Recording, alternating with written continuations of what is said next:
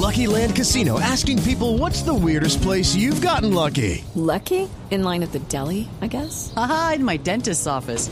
More than once, actually. Do I have to say? Yes, you do. In the car before my kids' PTA meeting. Really? Yes. Excuse me, what's the weirdest place you've gotten lucky? I never win and tell. Well, there you have it. You can get lucky anywhere playing at LuckyLandSlots.com. Play for free right now. Are you feeling lucky? No purchase necessary. Void where prohibited by law. 18 plus. Terms and conditions apply. See website for details.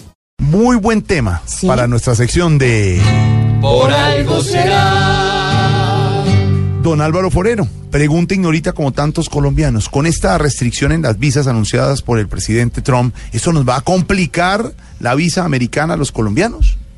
Pues Jorge, es una medida típica de Donald Trump, muy vistosa, da apariencia de, de hombre rudo que coge el toro por los cuernos, pero es una medida como casi todas las que ha planteado, empezando por la del muro, ineficaz, no logra mucho. Imagínense si va a detener terroristas, detector de terroristas con entrevista pues de, de un minuto a través de una ventana.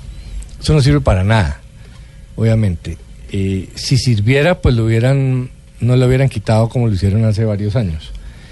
Eh, Lo único que va a generar es filas y traumatismos otra vez, pues los ciudadanos del mundo sintiendo pues le- el, temor, eh, la, la ca- cosa casi humillante pues de sentarse aquí un señor allá inexpresivo le pregunte bobadas, porque pues es imposible que con tres preguntas se puedan decidir si la persona se va a quedar en Estados Unidos o es quiere quitarle un puesto de trabajo a uno de los votantes de Trump. O si pertenece a un grupo terrorista, Sí, o la persona si está entrenada para, para no responder esas cosas.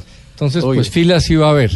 Si lo que quiere Trump es reducir el número de visas, podría haberlo hecho de una manera más franca. Simplemente decir, en Colombia, por ejemplo, para que vean el tamaño del problema que tiene Estados Unidos de inmigración, eh, la embajada colombiana entregó cerca de medio millón de visas. Imagínense esa cantidad. cantidad. En el mundo serán, no sé, 15 millones o algo así.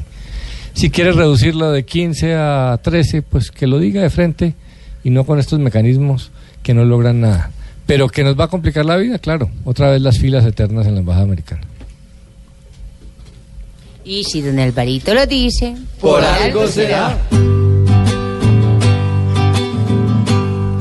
Esas filas enormes que eran lo peor del plan, aquí volverán. Pa' que el cónsul nos diga sin pena, usted a mi hogar no podrá entrar.